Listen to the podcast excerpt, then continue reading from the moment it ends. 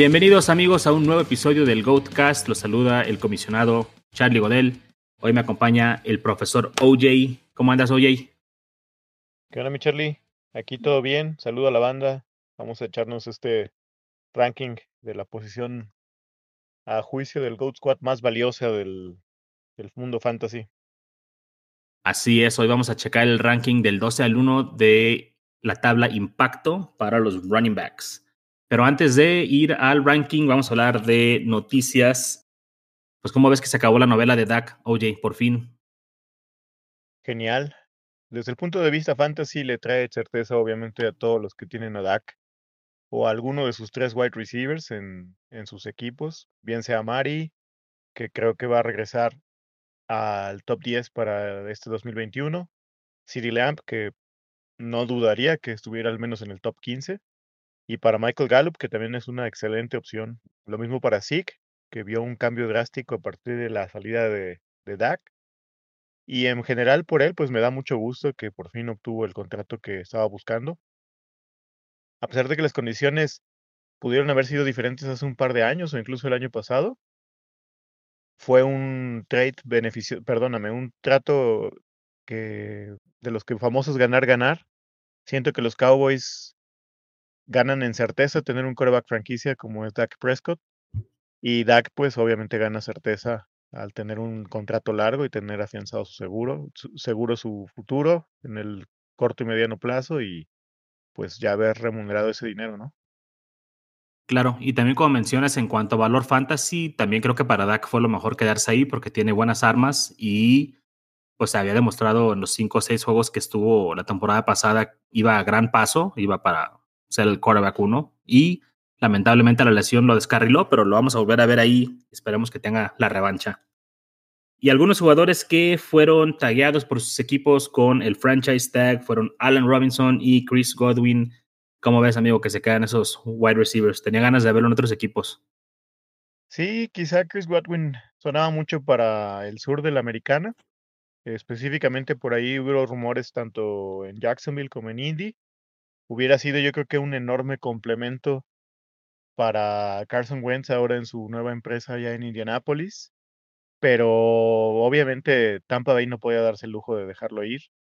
Y con la firma de, su, de uno de sus linebackers interiores, creo que ya están poco a poco llenando su nómina.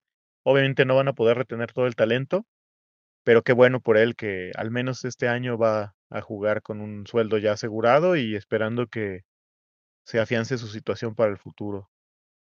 Sí, y algunos jugadores que no fueron requeridos ya por su equipo, Kenny Goladay, Aaron Jones y Hunter Henry. ¿Te sorprende alguno de estos? Pues no, en realidad ninguno. Quizá lo de Hunter Henry nadie los venía, veía venir.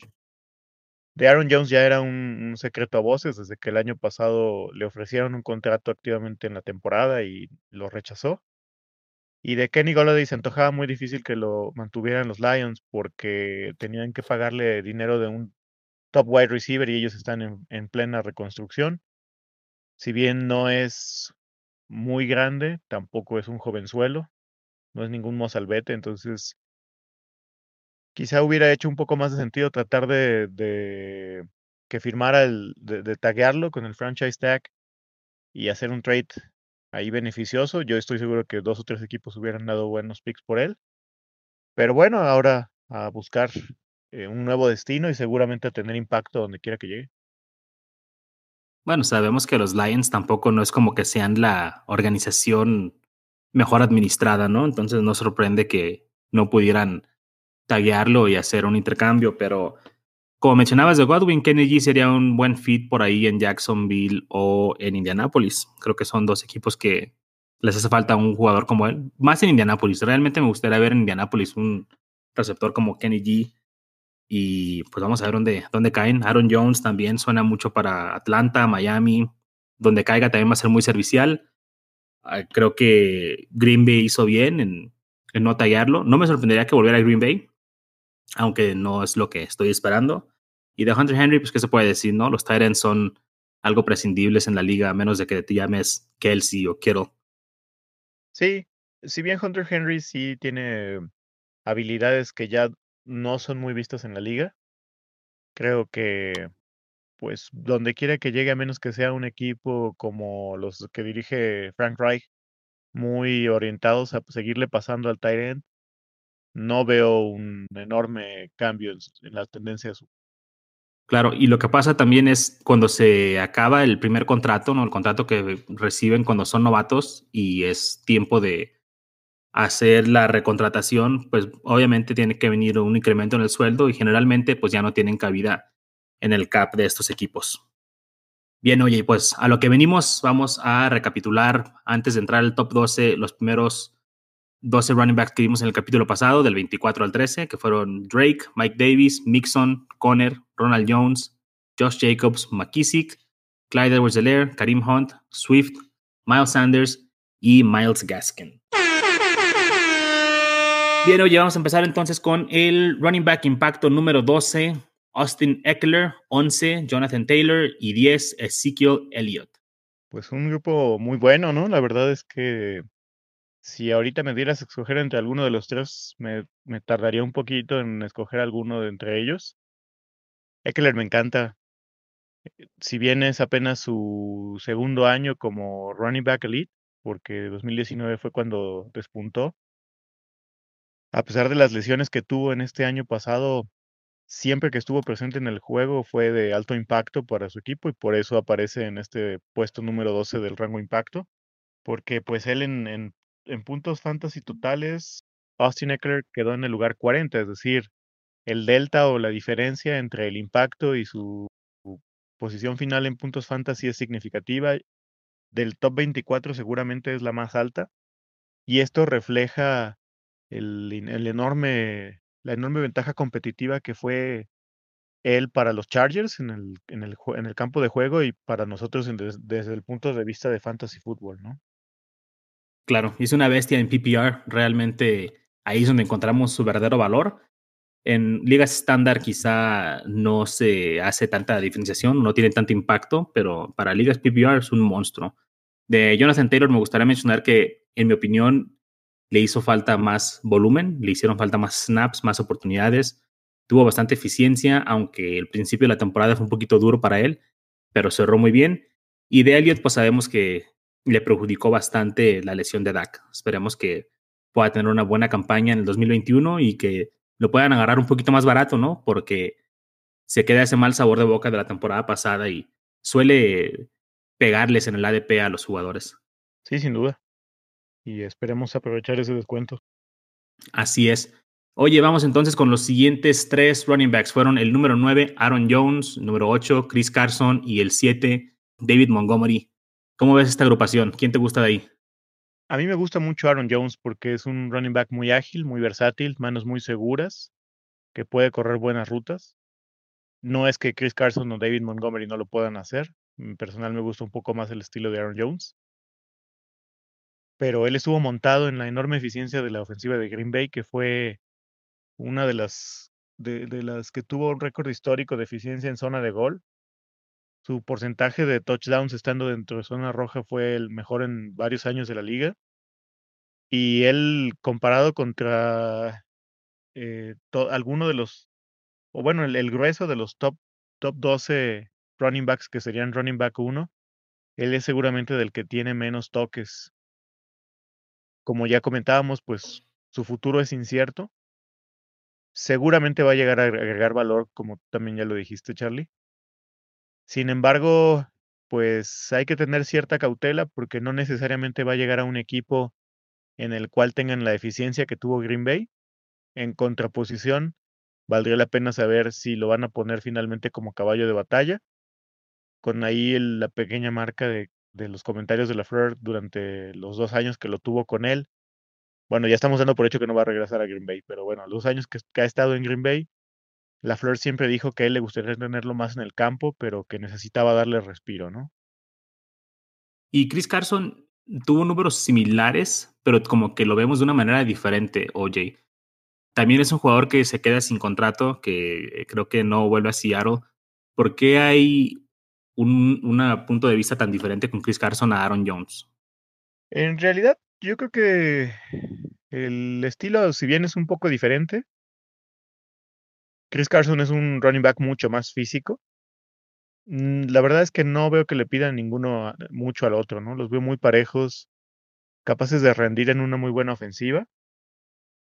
Y de hecho, en, en el caso de Chris Carson, para este año 2020 fue muy similar a Aaron Jones porque los primeros seis, cinco juegos de la temporada, que fue donde tuvo un muy buen arranque, prácticamente compartió el backfield 50-50 con Carlitos Hyde. Es decir, se aprovechó de todas las oportunidades que tuvo, incluso tuvo muchos touchdowns por recepción que le mandaba ahí nuestro querido Russell Wilson. Y después tuvo la lesión, tuvo un cierre decente, pero pues él al no tener mucho draft capital y ya tener la edad que tiene, todo el historial de lesiones, ya no se antoja sencillo verlo llegar a un equipo y ser estrella, ¿no? Podría darse, no, no, es, no significa que no vaya a suceder, pero, pero ya se antoja un poco difícil. A mí me llama mucho la atención porque tienen la misma edad, 26 años, promediaron los mismos puntos por oportunidad, tuvieron muy similar este, en cuestión de targets. O sea, tuvieron casi un espejismo, o, más bien un espejo de, en cuanto a campañas, pero tenemos un, una expectativa mucho mejor o mayor para Aaron Jones y para Chris Carson. Se siente como si ya se acabara su carrera. Y suele suceder, ¿no? Con los running backs que después de sus primeros 3, 4 años en la liga, cuando se acaba ese contrato de novato, pues sí se acaba la carrera, se va disminuyendo. Le pasó, por ejemplo, a Jordan Howard. Jordan Howard empezó su carrera muy bien y pues, ¿dónde está ahora, no? Ya realmente lo han borrado incluso de dos, tres equipos y pues es muy corta la, eh, la vida productiva del, del running back. Vamos a ver dónde cae Chris Carson. Sí, pues el momento como bien dices, Seattle dijo que no lo va a retener, entonces, con además con todas las, la, incertidumbre que hay con el asunto del cap salary, todos los recortes que están, estamos viendo día a día en la NFL, obviamente los más nombrados son los más famosos, pero hay jugadores de todo tipo, de todo nivel que están siendo cortados pues eso va a abaratar y, muy seguramente no todos los running backs van a ver cumplidas sus expectativas y poder tener un, un contrato jugoso para este año, ¿no? Y pues de Monty, yo quiero mencionar, eh, es de, de, mis ositos de toda la vida, pero realmente lo que lo tiene posicionado tan alto fue ese cierre endiablado que tuvo de temporada. No creo que sea sostenible que sea el running back impacto número 7 tal vez por ahí del 10 al 14 sería un impacto más real o una expectativa más mesurada para él. Pero creo que si lo pueden conseguir por ahí en quinta ronda, no es un mal running back 2 o 3, dependiendo de cuál fue su estrategia al iniciar el draft.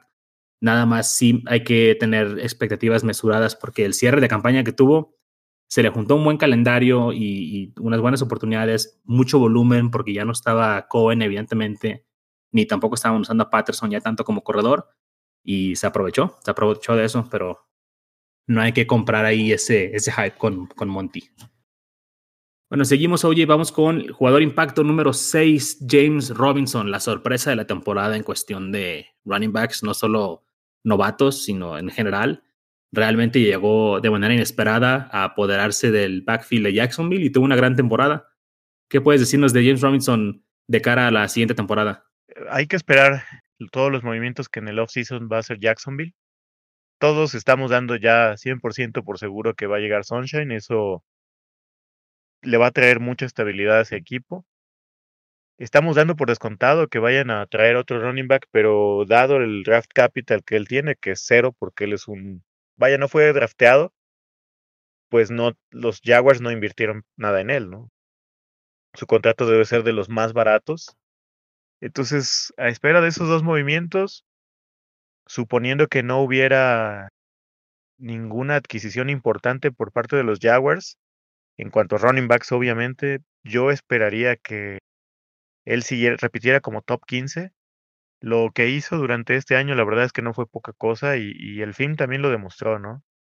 Fue de esos casos donde un running back en una ofensiva pútrida pudo destacar de, y, y, y, lo que hizo no fue poco, quedar al final de la temporada como el running back número 4 eh, en cuanto a los puntos fantasy, pues no cualquiera lo hace, ¿no? Ni siquiera Aaron Jones en la ofensiva número uno de la liga quedó un escalón por debajo de él. Su esquema de, impacto, perdón, su rango de impacto demuestra que solo tuvo un juego para llorar. Tuvo por ahí cinco malos. No es nada grave, porque pues, la verdad es que siempre se mantuvo de la media para arriba. Y pues yo esperaría que, que Jacksonville lo traiga de regreso. Les conviene. La verdad es que no, no tiene mucho sentido para ellos gastar demasiado dinero ahorita en un running back, cuando podrían apuntalar otras áreas del roster, especialmente ahorita que va a llegar Trevor Lawrence, ¿no? Así es, oye. Ahora vamos con los siguientes dos running backs en impacto, número 5 y número 4 respectivamente. Y me gustaría que comparáramos estos dos jugadores uno a uno porque pues, se parecen mucho ¿no? en su estilo de, de correr. Son Nick Chubb, número 5, y Derrick Henry, número 4. ¿Prefieres a uno de estos dos, uno sobre otro? Sé que últimamente hemos hablado mucho de Chubb, pero entre estos dos, ¿quién, quién te agrada más? Yo iría por Nick Chubb, solo por el tema de la edad. No es ninguna falta de respeto para Henry. A él en, todavía en redraft y keeper este año, en todas las ligas donde pueda, me voy a llevar también mis buenos shares de Derrick Henry. Pero el estilo de Nick Chubb me gusta mucho más. Es este running back físico que además está cómodo en, como en algún momento lo ha comentado Toño en el podcast, ¿no? Nick Chubb sabe compartir el backfield, no se siente incómodo con ello y de hecho le sienta bien el esquema que ahora vino a implantar Stefanski a Cleveland, tener un, un, un, reemplazo en la rotación como Karim Hunt es un lujo para ellos. No tener que estar preocupados de que todo lo haga Chop, no tener esa presión de él tener que llevar la ofensiva sobre sus hombros. Y un coreback que ya va madurando poco a poco, pero que ha visto un crecimiento sostenido al menos. Se vio mucho mejor el cierre del año pasado. De hecho, los juegos malos que tuvo fue por esos horribles domingos eh, de ventarrones que hubo en Cleveland, ¿no? Pero la verdad es que Nick Chubb además tiene, comparte otra estadística con Derrick Henry, que son creo que los dos running backs que más eh, jugadas largas tuvieron, eh, lideraron la NFL en ese rubro. Entonces, la verdad es que cualquiera de los dos es un gran valor para mí, pero yo preferiría Nick Chubb. Sí, yo coincido contigo. Como dices tú, no es una falta de respeto para Derrick Henry, pero está más cerca del final Derrick Henry por su edad que Nick Chubb, ¿no? Es, estadísticamente comprobado. Ambos son unas bestias, creo que no hay un claro uno sobre otro en una liga redraft o keeper, pero para Dynasty creo que ahorita sí Nick Chubb ya está por encima de Henry, sobre todo por el tema de la edad, ¿no? Y también fue más eficiente esta temporada. A pesar de que jugó menos juegos, tuvo 12 touchdowns a comparación de 17 de Henry. Entonces está, está muy parejo. Realmente son dos jugadores que se parecen mucho y creo que no hay una decisión equivocada, excepto en Dynasty, donde sí me decantaría por el jugador más joven de estos dos. Ahora vamos a comparar dos running backs que también se parecen mucho, los running backs impacto número 3 y número 2. Alvin Kamara, quien fue el 3, y Dalvin Cook, número 2. También al igual que Henry y Chubb, estos dos se parecen mucho entre ellos. Eh, son dos jugadores que atrapan bien el balón, corren bien, son muy rápidos, versátiles, muy efectivos en el juego aéreo. Ahorita, ¿cuál de estos dos andas tú drafteando? Oye, ¿cuál es el que más te gusta de estos? Por la estabilidad que viene para 2021, si tuviera que escoger en este momento, me iría por, por Cook. Yo no soy completamente convencido de que el no tener a Breeze va a prácticamente nulificar el valor de Camara porque su talento está ahí. No se va a ir con Breeze, pero sí trae cierta incertidumbre. Los dos tienen prácticamente la misma edad y de hecho, seguramente en cuanto a toques, Camara debe traer un poco más por todo el uso que tuvo en Tennessee desde que estaba en los Volunteers. El, el, uso que ha tenido prácticamente ininterrumpido en Saints, a pesar de que siempre ha tenido un, un buen compañero ahí en la rotación con Saints, y creo que en eso Peyton ha hecho bien. El tiempo que se ha perdido Cook por lesiones también le ha ayudado a no tener tanta carga de trabajo. Pero me iría ligeramente por Cook, porque además Dalvin Cook en nuestros rangos impacto de 2019 y 2020 sale muy, muy alto, es el segundo en ambos años. Entonces yo me iría por él. Sí, fíjate, aquí en esta yo sí difiero a ti. A mí sí me gusta más Camara. Coincido, no se va a ir el talento de Camara cuando se vaya Breeze.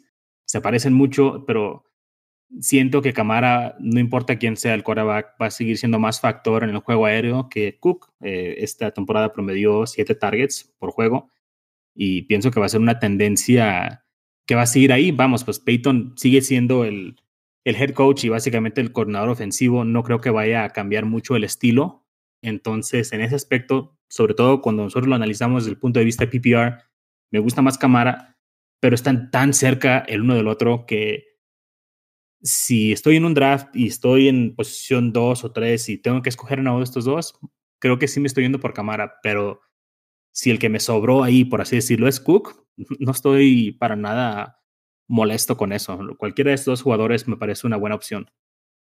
Sí, y es que Dalvin Cook tiene, por un lado, un piso un poco más seguro porque él es más utilizado en el juego terrestre. Bastante más utilizado. Y en contraposición, Camara es mucho más utilizado en el juego aéreo. Entonces se balancean. Pero al final del día ambos son tremendamente eficientes tanto por tierra como por aire, ¿no? Porque el hecho, a veces perdemos de vista el hecho de que Camara al tener tanto juego aéreo eh, pudiera ser eficiente en el juego terrestre, pero él es muy eficiente, muy buen running back completo en ese sentido. muy resistente, entonces yo los veo muy parejos. Ligeramente me iría sobre Cook por la tendencia que trae ahorita y por el esquema, por, por la continuidad, creo que ayuda. Ah, si bien, como bien mencionas, em,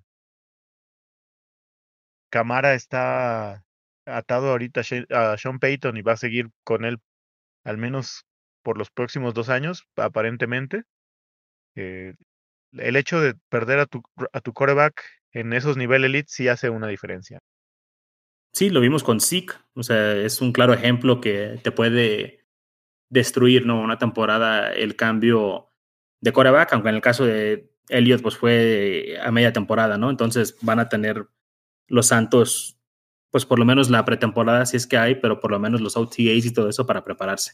Pero eh, al igual que Henry Chop, no hay una respuesta equivocada, creo yo.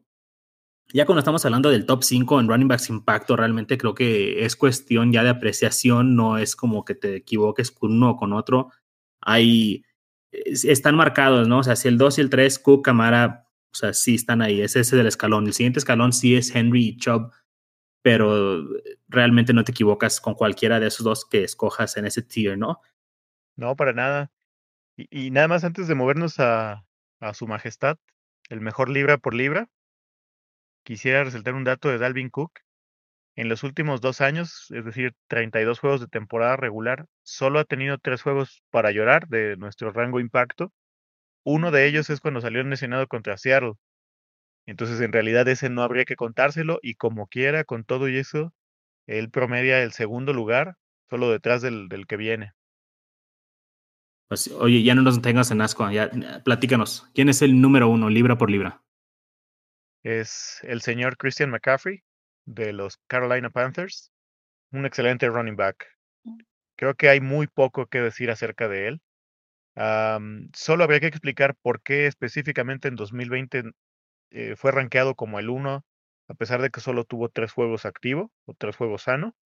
Y esto es porque en esos tres juegos él promedió 30 puntos por partido y su variación fue prácticamente nula. Es decir, cuando entraba daba 30 puntos. Eso significa que de tres jugados tuvo tres juegos matones. Podría ser una mm, medición sesgada porque la muestra sería muy poca, pero cuando vamos y vemos el año 2019 y por eso sostuvimos el dejarlo como el 1, él tuvo 8.8 del índice impacto a lo largo de 16 juegos de temporada regular. Prácticamente puros juegos buenos o matones, con excepción de uno para llorar. El ritmo de Christian McCaffrey como running back es impresionante. Nadie lo puede seguir de cerca. lo más cerca que estuvo de él fue Dalvin Cook, ambos años. Y esa tendencia además se extiende a 2018 también. Es decir, él ha sido el rey consecutivo del rango impacto de tres años consecutivos yendo a la alza. Así es, oye, pues coincido contigo. Creo que McCaffrey es el jugador más seguro y consistentemente con más impacto en la liga y por eso se ha ganado este puesto dentro de nuestro índice de impacto. Y bien amigos, pues eso es todo por el capítulo de hoy. Muchas gracias por acompañarnos y esperamos que este capítulo les haya sido de gran utilidad. Si tienen alguna pregunta o comentario, no olviden mandarla al correo goatsquadff.gmail.com. Nos pueden encontrar en redes, en Twitter como arroba goatsquadff y en Facebook también como goatsquadff. No olviden suscribirse al podcast. Hasta luego banda, cuídense.